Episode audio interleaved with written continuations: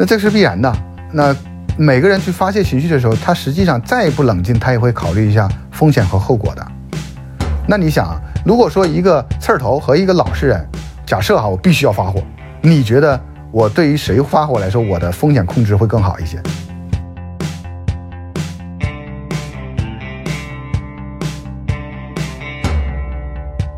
管理者，成熟的管理者做的很多动作都是有原因和策略的，甚至他跟你说的每一句话，都可能是有目的的啊！他不是说他心眼多啊怎么样，他就是套路多。我告诉你，啊，其实像这种优秀的人是在职场里有很多很多的哈。很多时候，我觉得其实骨子里面很明确的知道自己要什么，他要的一定不是说那个工资多加那一千，我就多做那一千块钱的事儿，他要的一定是说我未来成为那个样子。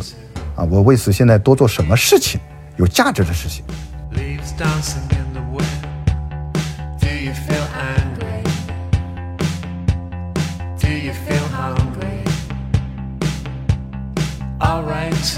你好，欢迎收听活字电波，我是小雪。啊，相信看到这个题目呢，你就感觉到了一股剑气逼人的职场的气息啊。这个关于领导和老实人和他们之间的这个人际关系。是不是也成为了你的某种小困扰呢？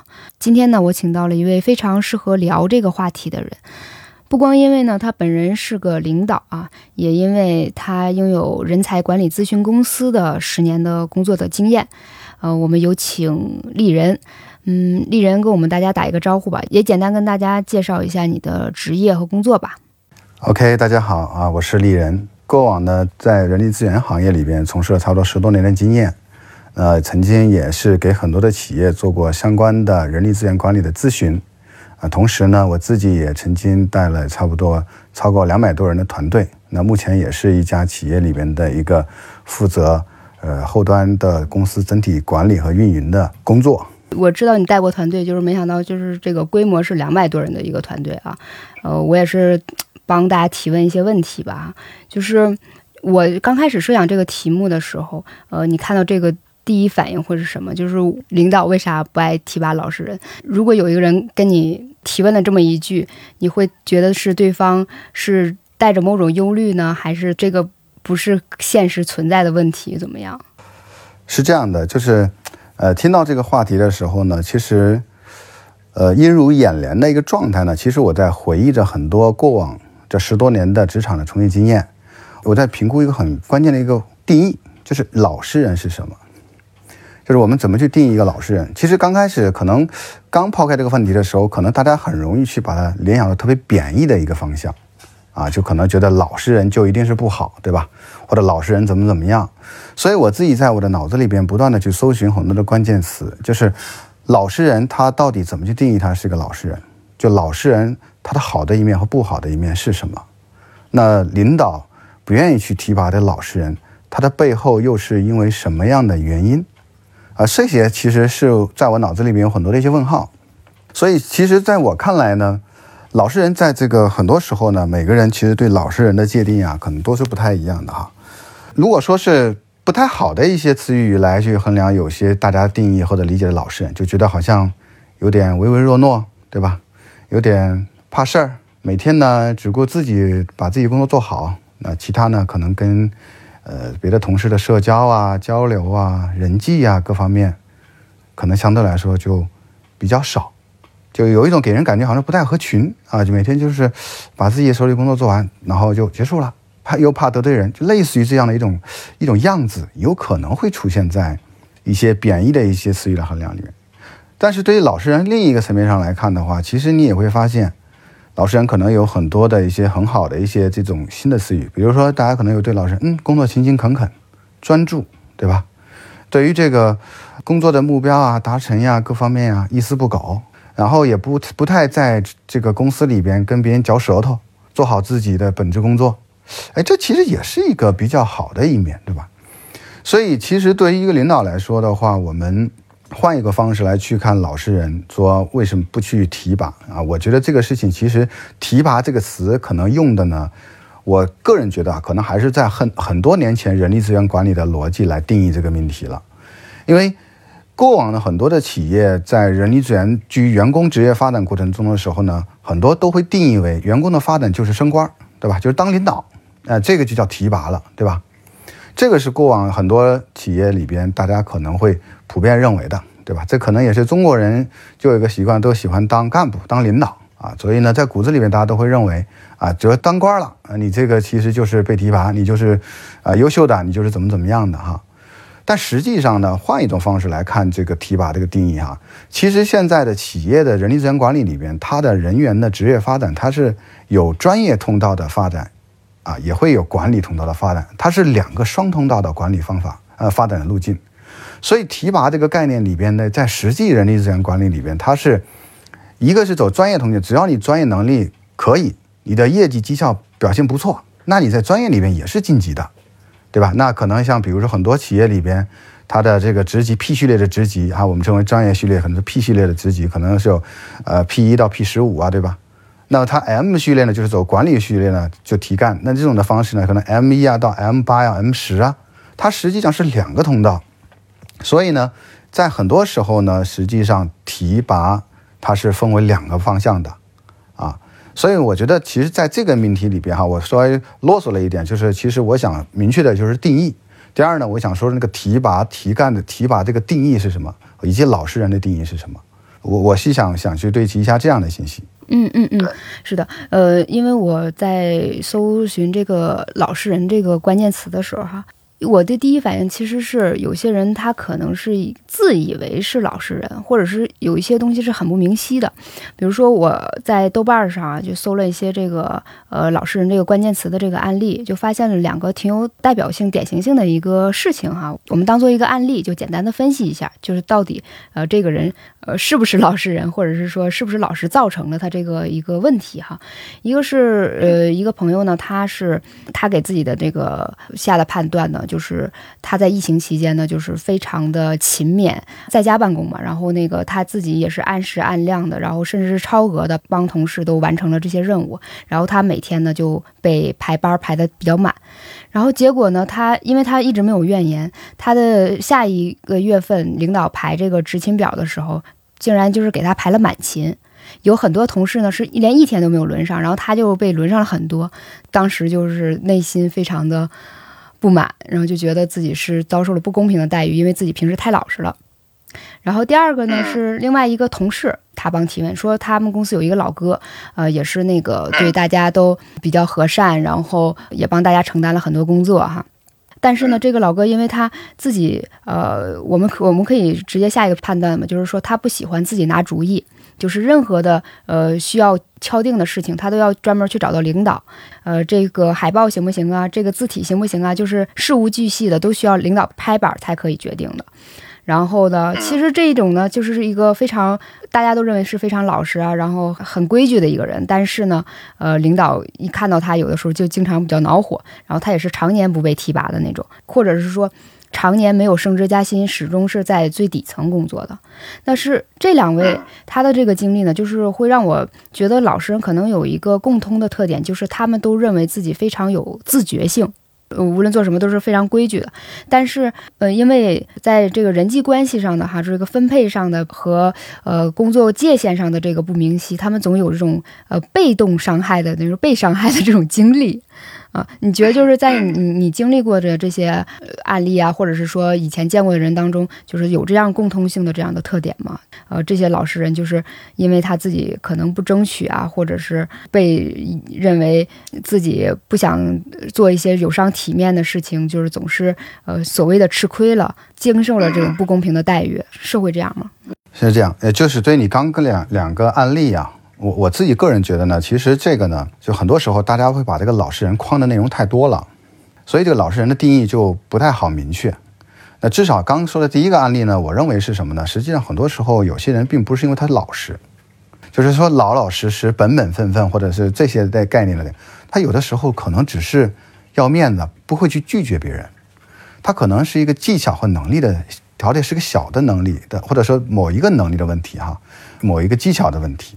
但他并不代表他是一个老实人啊，我认为这是一种可能性是比较多的哈。就但是大家每次为了安慰自己，为了表现出呃自己受到了不公的待遇，然后说哎呀欺负老实人，欺负老实人，对吧？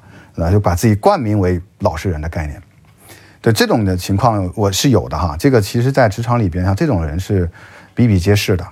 我只能从我个人角度上来说，其实我过往带团队的时候，如果遇到这种人呢，呃，他如果觉得不公平，或或者他觉得这种安排的方式不合理的话，他如果能主动找我来沟通，说因为我的工作的安排可能太过于饱满了，对吧？然后其他人的安排可能他觉得不合理，啊，对吧？那这种情况下呢，其实他如果能够主动跟我来沟通，啊，那我可以去跟去充分去理解他的。但是你知道，很多时候是什么呢？可能领导去设定这个逻辑的时候，本质不是为了说压大他呀，或者是让他多干呀，这种模式有时候可能不真不是那样子的。有可能这个领导最初的想法就是觉得，哎，这个人值得信任，这几个关键任务我要同意让他来去做，对吧？或者说我们部门团队有其他人特殊的问问题或者原因，对吧？然后有可能给这个人呢安排了稍微多一点的工作了。那这种情况下，其实有时候可能领导以为这个员工可能理解了。所以可能没有那么明确的谈清楚或者讲清楚，所以造成了一些小的误会，这种情况也是有的。所以我觉得这个呢，老实人的这个过程中还是定义清楚，就是说这个点里到底是我们某一方面作为这个老实人某方面的能力问题，还是说这个人可能就是那种不太好的一种表现状态。其实我自己来那个思考的一点就是说，哎，过往我在带团队的时候，我对哪一种。我认为的哈，但是我说的老实人是个引号哈，因为我只是借这个名字，但并不是说我对这个老实人的定义就是这样，完全这样哈。但是我至少觉得，那种什么样的人对我来说，我是不会去刻意的去提拔他的。哪些人呢？就是举个例子啊，我们首先要知道一个很重要一点，职场啊，它是一个有两个关键词，我们不得不忽略，一个呢是人性，一个呢是利益，这两个词我们一定要知道。人性是什么？因为你有人的地方，它必定有职场，对吧？职场它就是社会，对吧？就是江湖。那这里面就会涉及到每个人的价值观不一样，对吧？性格不一样，然后呢，成就感不一样，成就感的来源不一样。那有的人可能就是完全的这个金钱动机的，然后你只要只要把他激励，钱给到位，他就康康就可以干。有的人是不在乎钱，他更在乎的是荣誉，他就争那个每一次表彰或者是表现的机会。这些呢，其实每个人的性格都是不一样的，所以在这个过程中呢，我们就不得不思考的一个问题就是人性。第二个其实就是我们的利益，因为利益和资源永远都是有限的。那什么样的人得到更多的机会或者更多的利益，那这个过程中当然就会面临着很多的大家的争夺呀、互相的这个竞争呐这些问题，对吧？那在这个环节里边，我觉得其实，在日常过程中，我需至少从我带团队的过程中呢，如果说有一些员工。第一，他有什么几种表现啊？只关注自己给他安排了什么，他就做什么。就是比如说，我干没给他安排了一，他就做一；给他安排二，他就做二。他不会去刻意的去思考，说我如何把一个简单的事情做得更好一点，对吧？就是比如说，给你做了这个一个小的一个问题，你能不能超出我的期待去做事情？他不会。你说一，他就一，他连一点一他都不会越过的一个过程。那这种人实际上是我是非常非常觉得不 OK 的。这是一个表现，另外一种表现是什么呢？就是这种人呢，表面上是老实，实际上呢是把个人的利益看得更重，啊，就是不会去考虑团队。当比如说你的团队，假设哈，你跟你的团队之间，比如说两个部门之间可能对于一个共同的工作，大家一起有部门之间的竞争，对吧？尤其是销售团队，那他呢可能就没有这种组织意识。那这个过程中呢，能够多为团队做一些，能够让这个团队能够踊跃的超过其他团队，对吧？那这些工作呢，他又不做，他每次就是可能把自己的工作做完了，他就不去帮助别人，或者说不去为团队去思考。那这种人，我觉得没有没有真正的主人翁意识，没有团队意识啊，这种人我是我认为是非常糟糕的。还有一些表现是什么呢？就是当关键的时候，你知道有的时候呢，领导去带员工的时候，很多时候每个人他都会有惰怠性的，就只要是人啊，都有惰性，对吧？在惰性过程中，管理很多管理者很多时候都会用一些手段方法。或者是激励，对吧？等等，它是要形成一种氛围，让这个团队有朝气，让这团队有紧密能够合作的一个状态啊啊！同时呢，也希望大家彼此可能会有一些竞争，这样呢，每个人才能往前去走嘛，对吧？适当的矛盾还是要存在的，对吧？那但是这个时候呢，其实会有这么一种类型的这种呃老实人的状态是什么呢？就是该让你出头的时候你不出头，啊，不该让你出头的时候呢，你也不出头。这种呢，实际上就是从来你就发现他就像一个透明人一样啊，每天就是早九晚五的状态一样。那这种呢，其实就是比较糟糕的，因为在团队管理过程中的时候呢，其实很多时候呢，都是希望大家能够共同能为这个团队、为这个组织带来更好的发展、更好的机会。这样的话，其实每个人才会成长更多，才会收入更多、收益更多，对吧？只有这样才可以。嗯，那我这里边其实就是代表所谓的普通员工，想问问两个问题哈。第一个就是说，我们还是涉及到老实人的问题，就可能有一部分老实人他是怎么回事？嗯，就是好面子，就是他抹不开面去跟领导提什么，或者是说他抹不开面跟别人去过度的展现或竞争，就属于比较不说是内向嘛，就是比较收敛的人。这种的话，就是说，可以说是职场上并不欢迎这些人吗？还是说他可以选择某些行业，或者说某些行业就是销售，他就不要再做了？这样，我觉得是这样的。这样的人呢，首先第一点啊，一般情况下，呃，有几种可能性。这种表现的状态，我觉得可能性一个方面是不够自信，就是相对来说比较自卑一点，他不不就害怕，哎，说完之后别人会怎么看呀，对吧？特别在乎别人的看法呀，这种。这种我觉得是不够自信的一种表现，其实有这种可能性是有的啊。另外一种是没有能力，就说白真是没能力，你知道吗？他就可能不具备这个能力，所以他知道这个事情他可能做了做了，他可能也不会得到很好的效果，所以他也可能也不太不会去做。啊，第三个呢，我觉得可能还是基于的是说团队呀和整个这个部门之间的这个风格呀啊这个文化呀可能也有关系啊，但是。像这样的这种状态，我觉得呢，他不是说什么销售啊，大家可能把销售这个岗位太理解为就是一个特别外向的哈。其实现在很多的这种销售，至少过往我是带呃解决方案的这个销售管理团队的啊，然后大家实际上都是专业性的销售。我认为像刚刚你说的这种方式的这些人呢，可能如果假设哈，不是不自信的问题，就是也不是能力的问题，能力也很强哈。假设这些都是很好的，那可能就是个人性格里边不太愿意去。展示或者这方面的，我认为其实这些人更适合的是走专业性的工作，专业性导向的工作，比如说那种技术创新型、技术研发型的，对吧？这种专业型的人，那我觉得他其实可能应该也不错，因为这样的话，他可能会跟人打交道的东西比较少，然后呢，更多的聚焦在某些专业领域里边的创新，啊，去提升，对吧？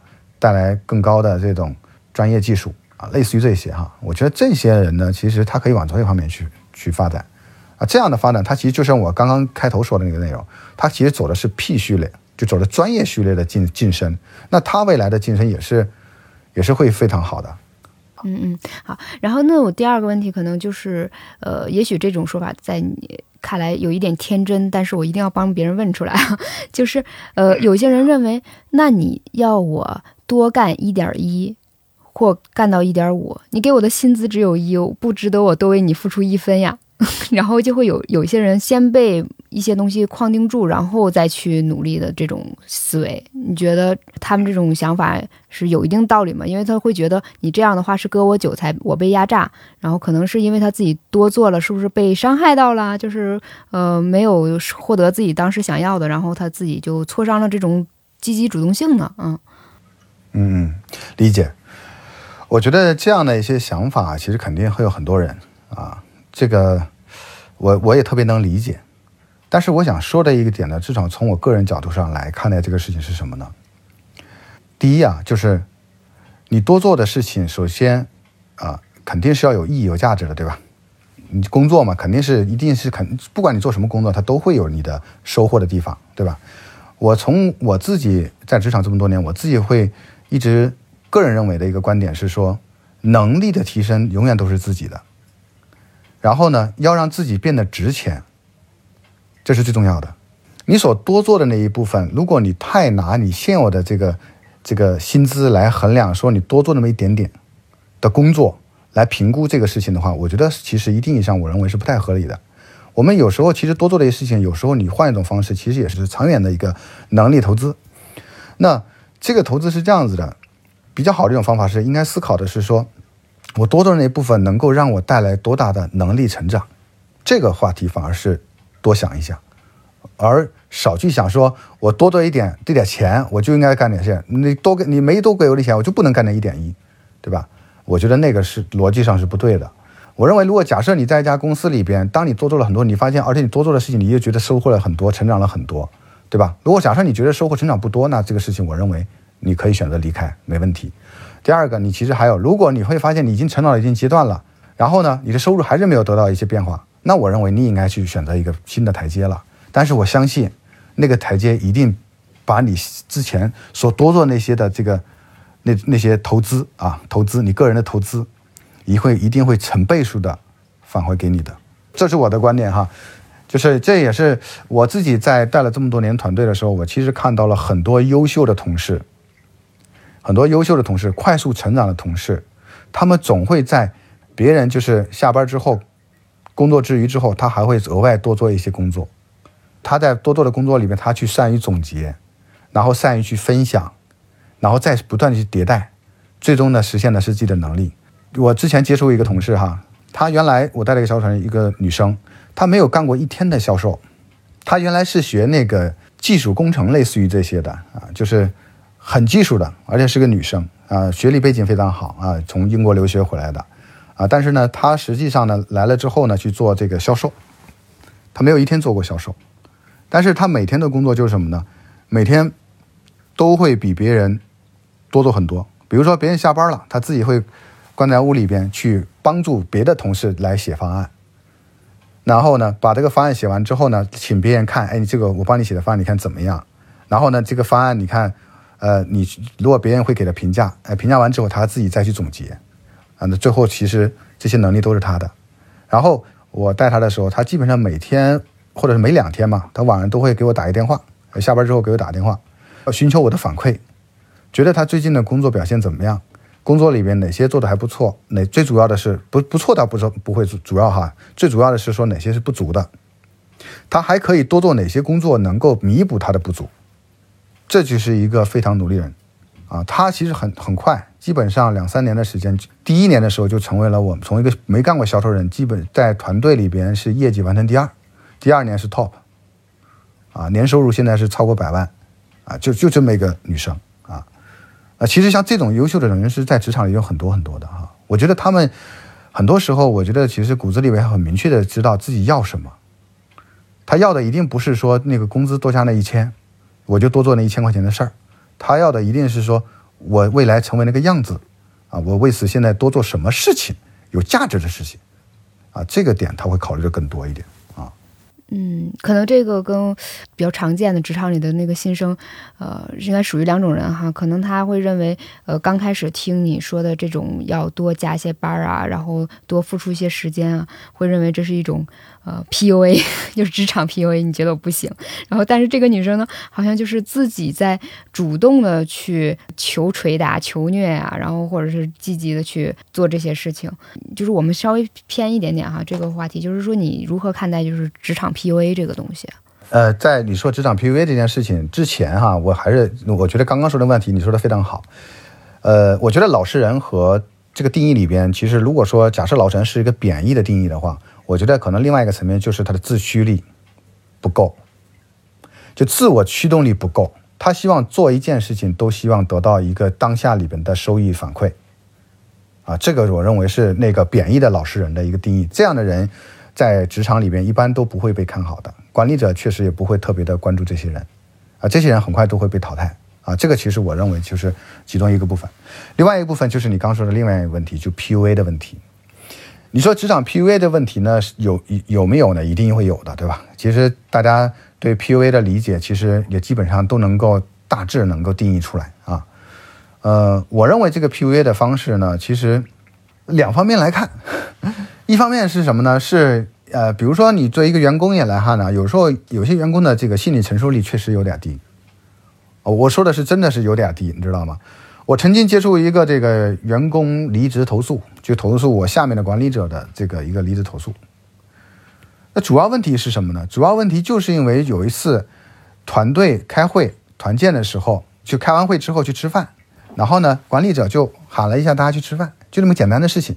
当时他可能没听到或者怎么样哈，他就没去，就为此的话，成为老板就领导来排挤他，在 PUA 他。就就就这么一个特别简单的事，就他很自我的去定义说你在 PUA 我，啊，就很多时候我看到很多的这个，包括我在知乎上也看到很多人去做 PUA 的这个评价哈。当然，我还是那个观点，就是肯定会有这些管理者是不好的哈，这个我们姑且。但是我想分辨的是说，哪些有些可能不一定是 PUA，PUA 那个逻辑，呃，那个那个那个状态哈。呃，怎么说呢？比如说，有的时候可能就是，呃，管理者跟这个员工彼此两人之间的这个沟通不畅，或者是这个沟通不及时啊，或者是沟通过程中不顺畅啊，对吧？可能造成的一些误会都有可能的，这个情况也是有存在的哈。另外一个层面上呢，就是有可能就是这个领导很多时候呢，他的管理方式不太好。那过往我也接触过一些管理者，那对员工的这种批斗，就是他有些管理者是比较自我为中心的，他觉得自己很厉害，觉得自己很强。他带团队的时候，他对员工的所有要求都是执行。我说一你就得干一，我说二你就得干二，我说一你干一二一点二都不行。这种管理者也有，这个说实话确实有点 PUA，就是特别为自我的这种管理者哈。然后呢，对员工呢没有任何的鼓励啊，不断的是通过这种打压的方式来去面对员工啊，这种我认为是 PUA 啊。我觉得这种 PUA 其实也也也也很可怕。但这种 PUA 呢，一般情况下其实这个问题，我认为这个就是管理者的问题了。那这个管理者问题呢，有几种可能性。第一呢，这个管理者本身的管理程度不够。尤其是新的管理者，很多时候都会，因为很多管理者都是通过业务高手成长起来的，所以他会有很强的这种自我良好的一种状态，在初级阶段的时候，所以他有可能在管理能力是不足的情况下。第二呢，可能是管理还可以，但是他的本身的性格就比较于自我，比如自我一些人比较喜欢控制别人，那这种呢也有啊，所以我觉得这个职场 PUA 这个方式来看的话，如果说对于我们或者大家能够不就面临。这种 PUA 的状态的时候，我个人的建议哈，你首先要寻求的是沟通啊，寻求的沟通是什么？就是你把你对这个事情的判断和感受可以跟这个领导去做交流啊。那我们首先需要大家共同来面对一下，就是说这个是不是一个误会，对吧？也许这个事情并不是那么糟糕啊。我们首先做到第一点，先寻求解决问题的角度出发，对吧？如果说沟通完之后，对吧？比如说尝试了几次沟通之后，发现其实还是这个状态，对吧？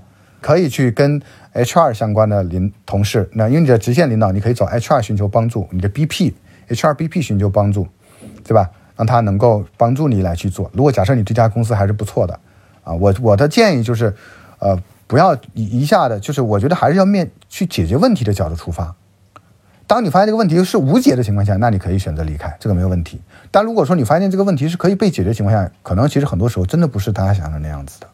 有时候真的就是一个误会，有的时候还有一个问题就是，这个管理者有时候也要被赋能的，管理者有时候被员工要赋能的。我自己曾经刚去做管理的时候，其实很多时候之前我说话是比较直接的一个人，那有时候呢，可能比如说举个例子哈，我表扬员工也很，当然大家爱表扬某一些人，啊，有时候对有一些人这个批评的时候呢，我刚开始的时候也没有那么在意，我觉得大家都已经很熟了，对吧？我说了一句批评一句话，可能也就没什么，对不对？可可能可能我自己觉得没什么，所以我就没有把它当回事，我也没把它定义为叫 PUA，我也没有想去 PUA，啊，但是员工就跟我单独跟我聊天说说你这个跟我的沟通能不能这样？因为我觉得确实做的不好，但是你能不能我们私下来交流？呃，说我觉得我还是比较想要比比较在乎这个团队之间我的那个面子的，毕竟在公司这么多年。哎，这个员工跟我讲完之后，真的我很反思，哎，我觉得真的是不对，我说这个是我做的不对，那这个实际上给我上了一课。那我就刻意的去改变，啊，呃，其实我也跟他道歉了，我说这个事情很抱歉，那可能当时没有没有 顾及到你的感受，我可能当时也没有想那么多，但是我想说的是，我对你的认同是在的，但是我对于你的这个小的错误，确实当时情绪没控制好，可能批评了啊，但是未来我会改改善的方式就是我们可以单独交流沟通，我觉得这个实际上是奔着解决问题角度出发的，所以我对我怎么看待 PUA，对我是这么来看待的哈，嗯，我们讲到这里就是。正好大家都很关注的一个问题，就是所谓的向上管理。对，因为你一直在就是说这个沟通的这个重要性嘛。呃，我们觉得就很多朋友他也许听说过这个向上管理这个词，但是很难把握这个技巧。可不可以跟我们说一下？就是呃，因为你看你现在可以带到呃，是带到二百人的这个团队，但也是从职场的一个初级阶段就走走过来的嘛，哈。就是在这个过程当中，呃，你认为线上管理在其中有多么大的一个就是帮助和一个份额的这个一个比重的一个问题？然后还有没有就是自己比较成功的向上管理的这个经验或事例跟大家分享一下呢？呃，是这样，首先呢，向上管理需不需要？我的我的观点是需要。第二个呢，那这个时候大家就会想啊，那你这个就等于拍了领导马屁啊，各方面对吧？错，我认为向上管理不是拍马屁，啊，向上管理呢，其实从我个人角度来看，其实我从一线员工逐步自己去在职场里边去成长和发展，我自己觉得呢，向上管理从我的角度上来说是什么呢？哈，我有几个关键点，第一个呢，我是希望我的团队、我的部门、我所在的部门、我所在公司越来越好，这是我骨子里也有这样想法，因为只有越来越好。同时呢，我有更多的发展机会。我的发展机会，一定意义上来说的话，你要多有展示的机会，你有锻炼的机会，你有历练的机会才可以，对不对？那这个实际上呢，我觉得向上管理的时候呢，一般情况下，我过往的做的方式是什么呢？就是很多时候我都会多为团队想一想。在我还不是管理者的时候，那我就会跟经常会跟我们的管理者一起聊，所以我们团队如何做得更好，对吧？如何让我们团队的团队的所有的同事，他们工作起来更有积极性、更有活力。我会去奔着积极的方式，而不是说奔着说，哎呀，打压某个人，然后到领导面前怎么怎么样，然后说什么瞎话，这种事情不是。然后或者是拍马屁，不是，就是怎么让我们部门的绩效更好，让我们这个团队的每个人的发展都更好。然后呢，我们还能多做一些什么事情，为这个团队多所想，为这个领导所想所忧，是这样的角度出发的。但是你会发现，这样的方式出发出发之后，第一呢，你不招人嫌，也不招人恨；第二呢，你会发现收益最大的一定是你，你锻炼了自己 是吗？对，因为你当一个员工的时候，对你当一个员工的时候，如果你想做管理路线啊，就像我们刚刚说的，你想专业路线或者管理路线，如果想找管理路线的时候，那这个时候你就要去想，你就想，如果你要成为一个主管，不是等你到主管的时候你才去锻炼能力的。是你没有到主管的时候，你就要经常去换。你如果是主管，你面临这样问题，你该怎么做？你要去站在主管的思考逻辑去想问题了，对吧？当如果说你是个中层管理者的时候，你想成为一个高管，那你就经常的去去想，哎，老板面临这个组织上面的问题，面临着人力资源管理上的问题，面临着我们业务上的问题，他怎么思考？他面临什么样的问题？你就要换位去思考这样一个层面。然后呢，你能去思考说，哎，遇到这样的问题，识别出主要的问题之后，我们用的什么样的方法能够解决？哎，这样的话，你的成长一定是最快的，而且收益最大的就是我们自己。所以，我认为的向上管理是这个逻辑哈，不是大家理解的那种向上管理哈。我觉得很多人对向上管理其实是有定义上，我觉得是大家认知是不一样的哈，嗯，有点贬义，嗯。我倒不觉得是贬义哈，我先有两个问题，一是就是我们继续聊这个向上管理，另外一个是我是先赶紧问你一个问题，就是当你跟你的这个上级啊或领导层来，然后来说一些你为公司的所有所想的时候，呃，对方是什么样的反应？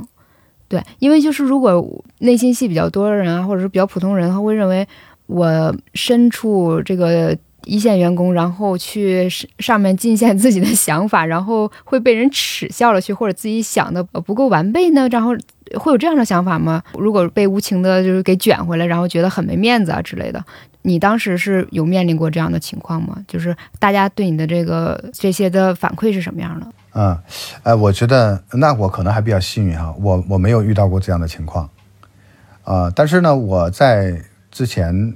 做这些工作的时候，我是怎么做的啊？首先，我不会跨级，我不会跨级管理者去沟通这些事情。就说白了，就是比如说你你你还是个一线员工的时候，你只要去思考的主管那个层面，就是你的部门的领导主管就可以了。你不用去想着主管上面的经上面更大的领导或者是老板那个角色里面去跟他们聊那些事情，那不用，那没必要。我认为，我觉得你的知识储备和你的经验储备和能力储备达不到，对吧？你没达不到，所以我觉得不要做这种跨级别的这种事情，这是我认为的第一点。第二点是什么呢？就是你不能只是挑问题，你也不是总是嘴上嘚啵两句就结束了。我们去定义问题或者去形成解决方案，是要拿出一个很完整的方案出来的，去思考、深思熟虑的。你评估完之后觉得这个事情是有价值、有帮助的，然后呢再寻，而且这个时候你出方案的时候也会调研一些人，并不是只是说自己在那埋头苦干、埋头思考。不对，你还是要去调研是不是有这样的情况，寻求一些其他人的一些反馈，共然后呢，最终你形成一个方案。这个方案是真正有效的，然后你去跟你的领导去沟通，你的领导才觉得嗯有价值，对吧？所以它是一个很明确的去解决问题的角度出发的。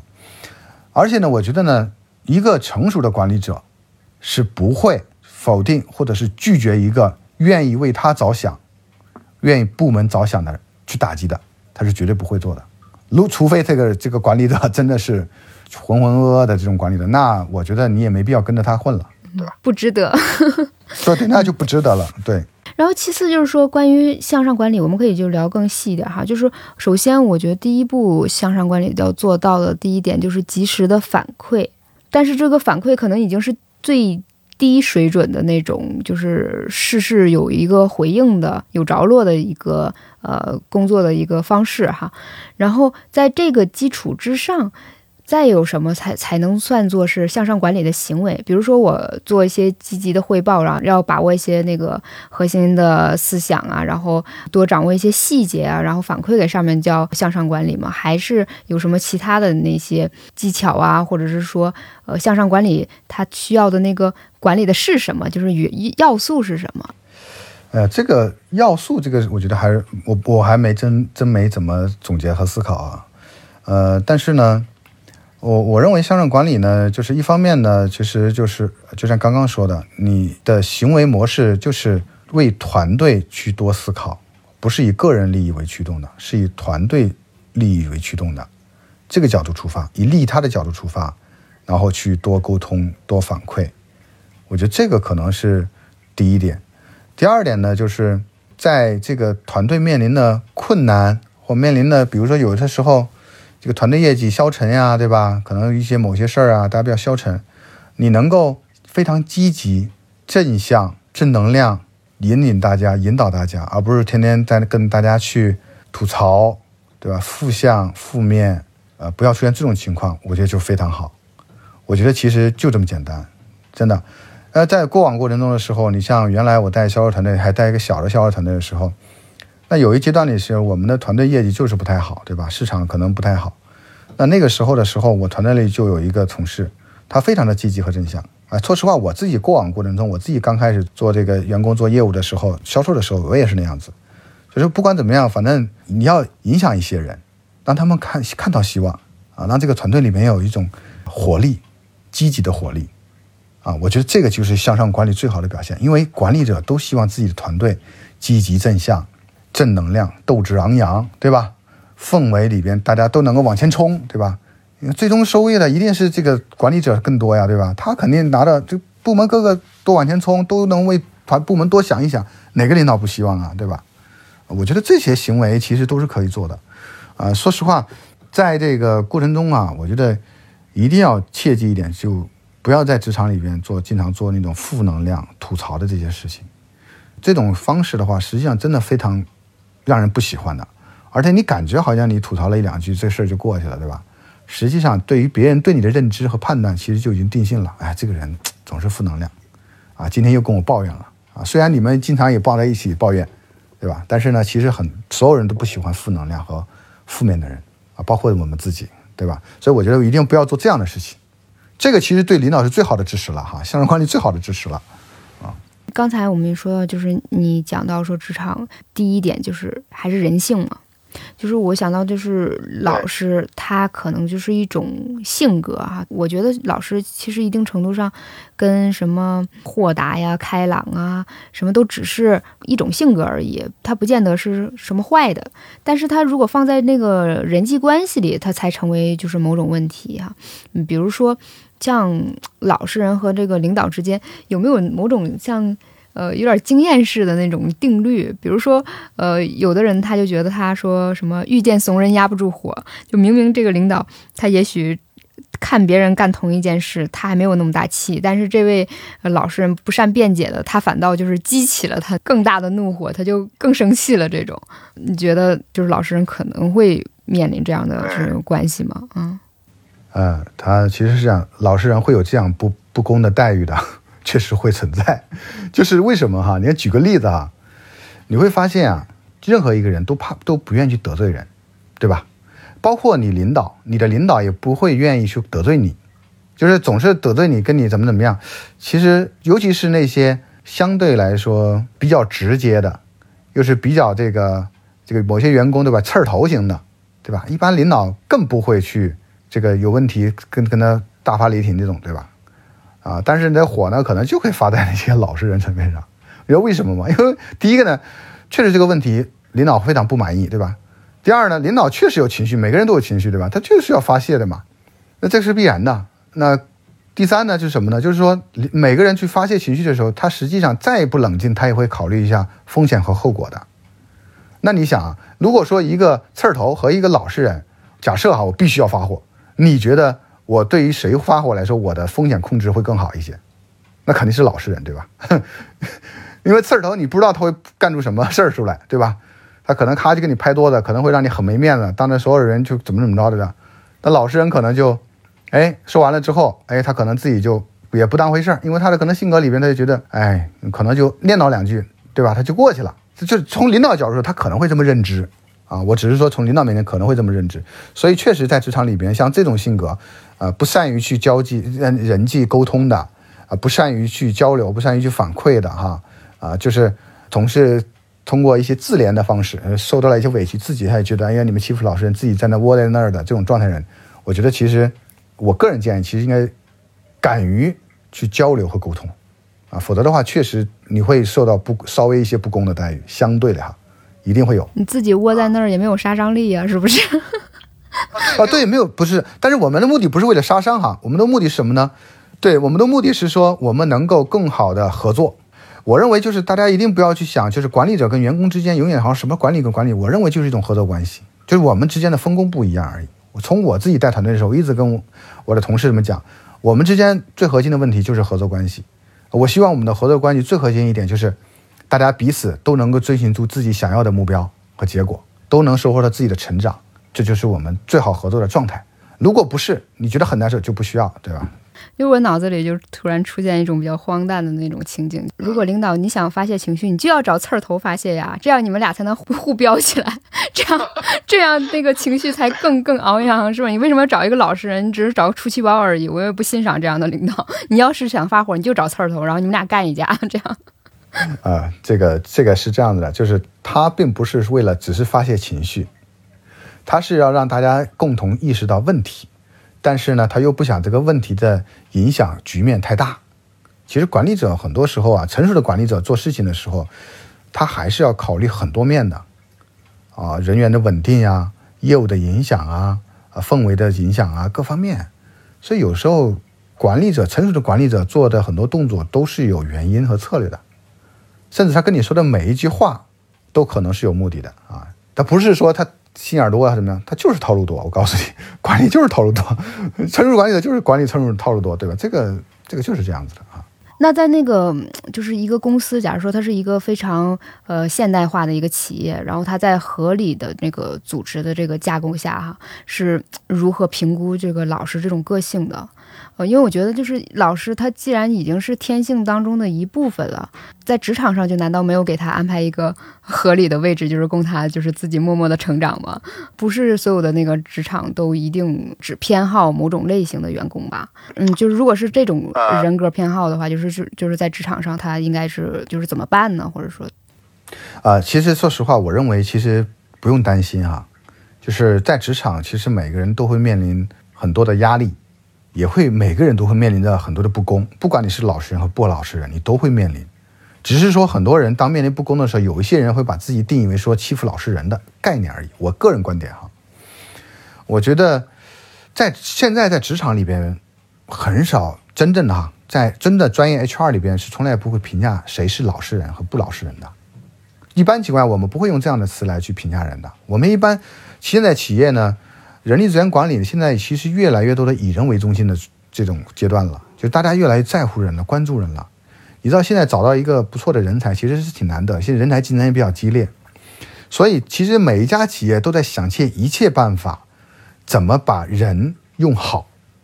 所以这个点呢，大家一定要相信，每家企业都在做。当然了，如果你说是一个小很小很小的初创，对吧？几十人不对啊，一百人不到的这种公司，那我觉得还没到那个管理成熟度。就这家企业的管理水平还不够，基本上只要达到，比如说规模达到个一千人左右、一千人以上之后，一般这种相对来说，它就会管理的成熟度，企业的管理程度就会不断的提升的。他们说实话，大家对于这个人的运用都是作为一个很核心、很核心的一个工作去面对的哈。所以这个首先我认为大家这种情况不用担心啊，每家企业都会在客观理性的去慢慢去运用，只是说每家企业的成熟度不一样，可能他做的程度是不一样，可能也感知也不太一样啊。这是一点。第二点就是说，我觉得老实人这个问题里边的话，我觉得还是回归到就是说，我们对于每一个岗位，其实不管什么行业，最后你落到还是你做工作的那个岗位嘛，对吧？你这个岗位里边到底需要具备什么样的能力，这个是需要思考的。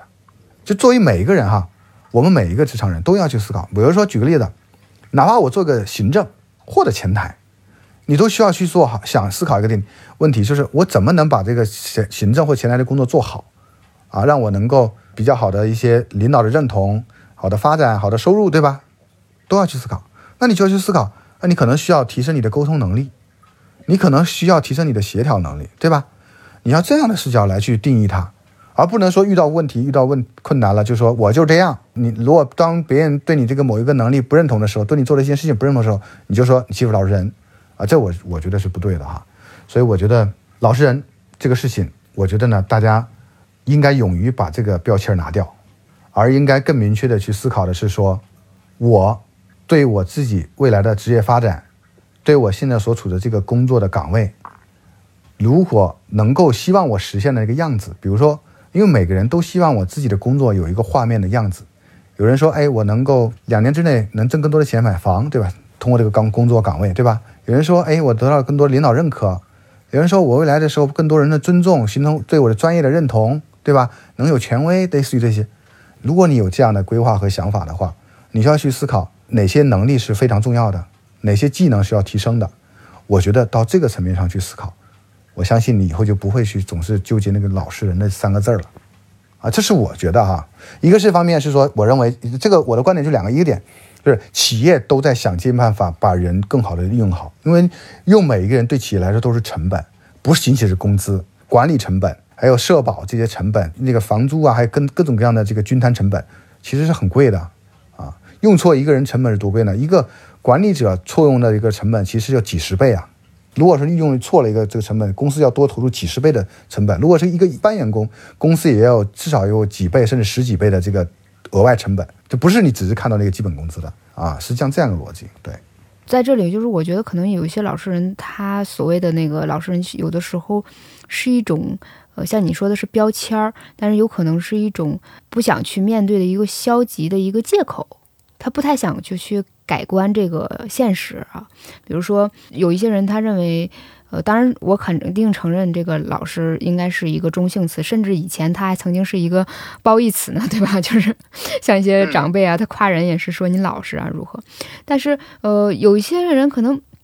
他自己对自己的人生期望，并不是说成就完全成就在职场上，他在职场上也只是说维系自己的一些生活的成本这样的一种那个目标哈。然后他就觉得，我就不想配合或者是顺应这种职场人那种拼命的社畜的那种面貌，而只是想做自己。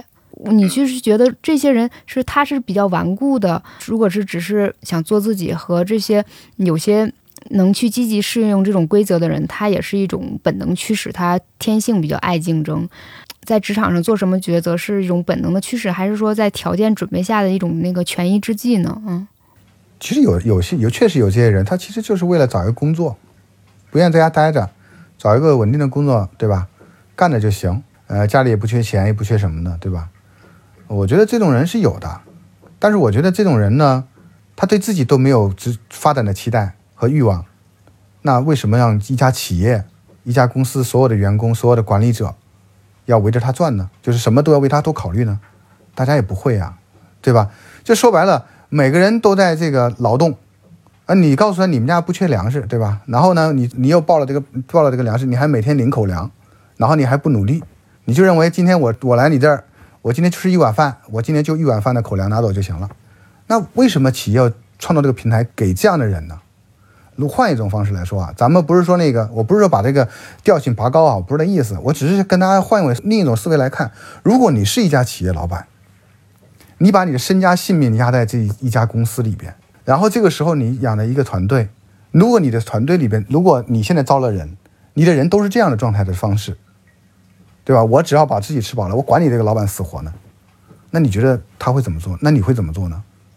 对吧？所以我觉得这个事情其实还是。还是怎么说呢？就是如果假设你就是那种态度，假设正好你也很幸运，就有这样的一个工作岗位让你做这个事情，那也就 OK 了。咱也别对别人有期待，你也别你既然对自己别期没期待，你也别让别人对你有期待，也不要让别人，对吧？额外对你有额外的这种容忍，对吧？咱也别别这样，对吧？是吧？就比如说我举个例子，我举个例子，假设啊，在销售团队最明显，假设这个这个月的任务是一千万，团队有六个人。每个人都在努力的冲，为团队的一一千万目标和荣誉，和为大家能够这个团队能够得到更多的奖金或者更多的收益，大家都在努力。而你这个人呢，就是说，哎，我来就是打工，就是来上一天班的，对吧？我这把自己这点事儿弄完了就行了，我我才不管那个团队有多少任务呢，对吧？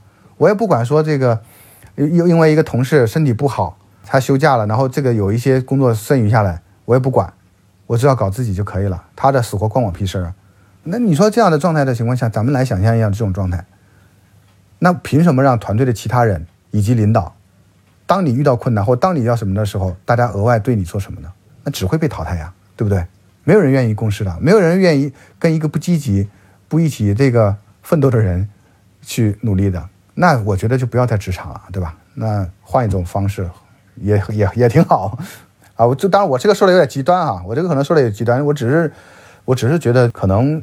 换一种方式，要对自己负责一点。我觉得，那其实，在你的这个观点来看的话，这种老实人，他这个职场的路确实是会越走越窄啊。他的这个并不是在于他的老实，而是在于他的不争取，是吗？他对自己受限，他对自己的自驱力的不足所造成的，就是就是你看刚刚我们描绘的所有内容，不就是这个人没有自驱力嘛，对吧？他的驱动性不是在让自己更好的成长、更好的收入、更职场里面更好的表现，他没有这种驱动，所以我认为其实还是自我设限了，然后给自己就控制了一个范围之内了，所以我觉得他的发展是被自己给堵住了，不是别人。可是，呃，如果就是说他是我们说是一种。比较纯粹的那种老师哈，他比较忠厚，然后因为他做的是一些谈不上说是体力活吧，但是需要投入大量时间的那种，可有可能有一点重复性工作，或者是说量非常大的，然后需要呃一个人紧盯着的，然后他就很。安分守己，就是在一直就是做这些服务性的这种工作。如果这些人他万一就是说被淘汰了，那是他的问题吗？啊，不是，因为我认为啊，就是很多时候一些基础工作或者重复性的工作总会有人做，对吧？所以呢，这个过程中，你看基础性的工作、重复性的工作，然后呢，对于能力要求不高，对吧？总是在每天循规蹈矩的这么干，对吧？那他被淘汰也是很正常啊。你举一个生产车间一样，假设我们还是回归到 N 多年前的生产车间，那生产车间里边每个人的操作可能都是每个人的动作都是一样的。你可能到了四十岁左右，你是个熟手，但到了五十岁、六十岁以后，你就是能动性就会下降。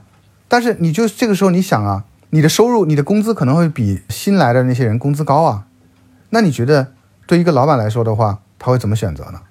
你觉得对一家企业来说，他会怎么选择？我我我只是说什么，从一家公司。的老板视角里边来看，因为老板也要活下去啊，他的成本投资也会很大的，不是说老板天生就有义务去养很多人，对不对？你得有价值啊，你没价值的话，他怎么养你啊，对吧？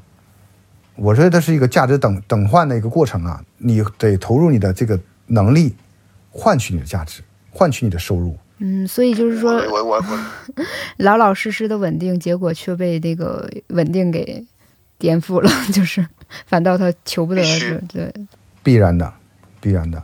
你这个其实就换一种方式，就是说，就像时代一样，这个时代就是在变化、快速迭代的。我相信你现在一定不会用一个二 G 的手机，对吧？你也不会抱着 BP 机，对吧？你一定会用最新款的手机，对吧？为什么？它就要更新迭代啊！这是没有办法，这是事物发展的规律。就是我用用一个词儿说，老实人翻身哈。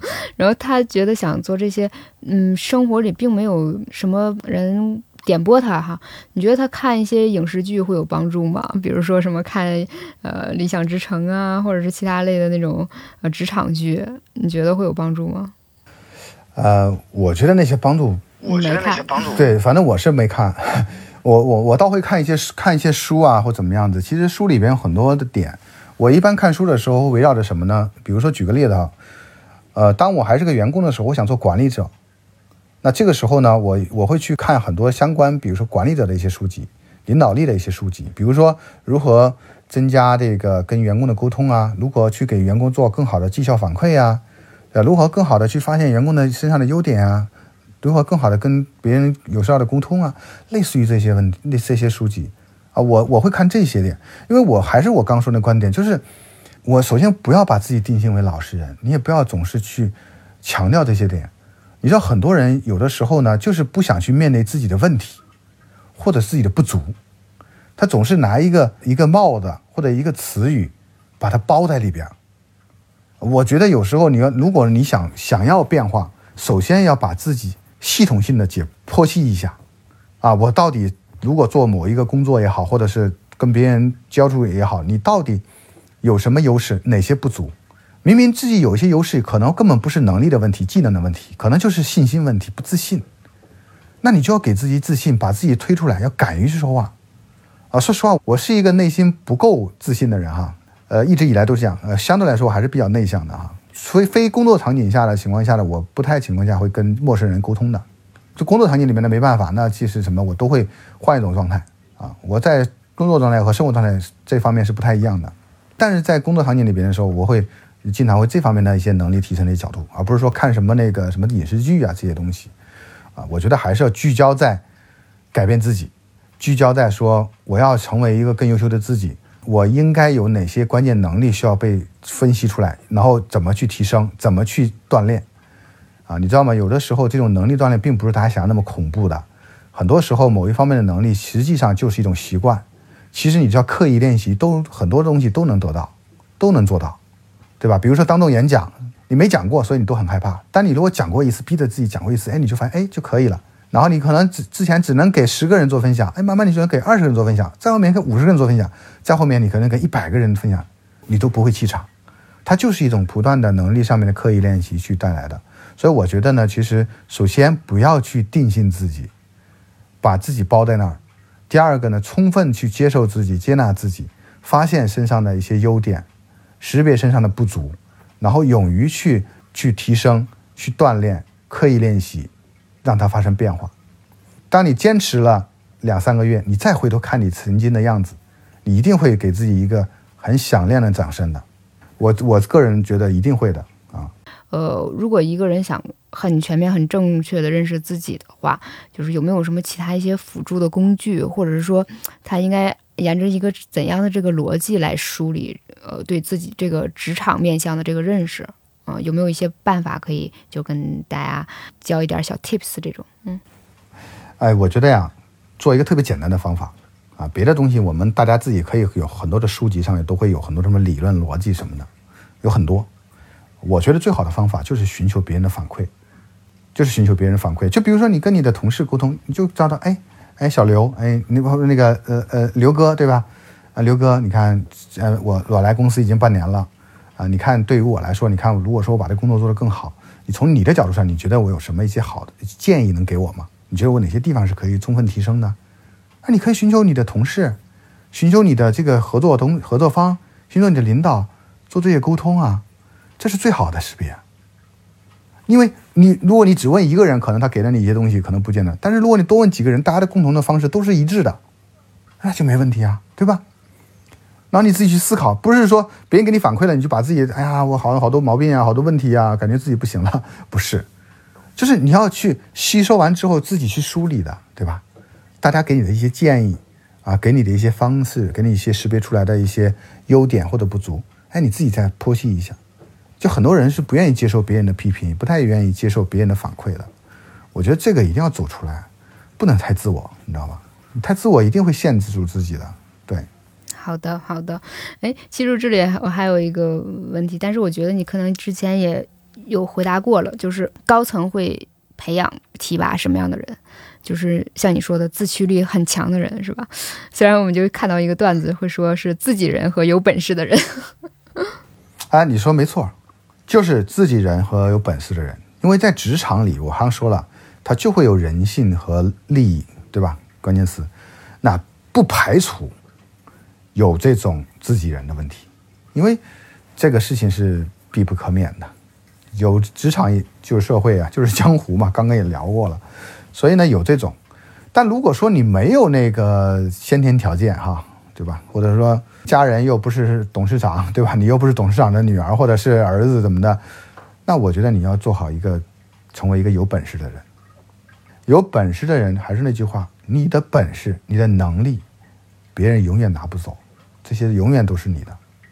我认为，反正我自己。从一个小地方出来，我觉得在北京发展，我觉得我没有办法去寻求说谁能够 自己人的状态，我只能靠自己的不断的能力提升去改变。所以这是两条路哈，你看哪种路是真的具备？第一个，我也希望我有第一个路，对吧？没机会，也没有这先天的条件，对吧？那我们就是成为有本事的人。我觉得这个网友说的挺好的。嗯嗯嗯嗯嗯嗯嗯，好。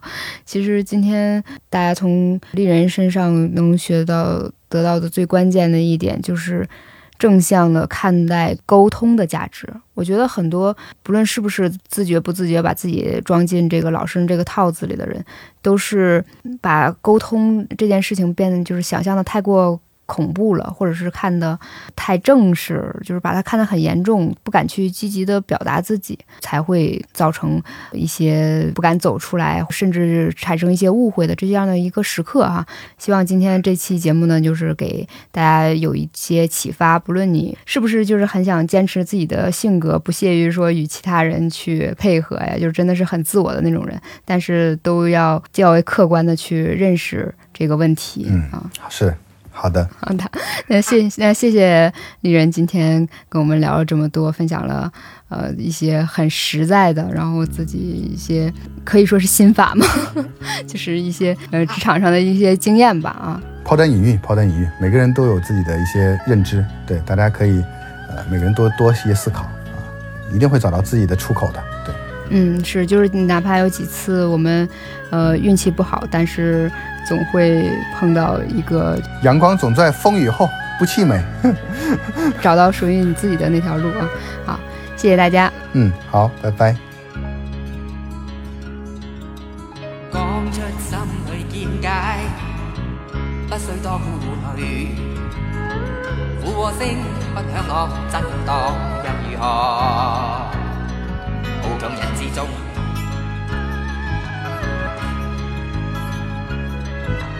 可憎只说可憎，不讲谎话。是自心不感到世上做人啊，文情和话。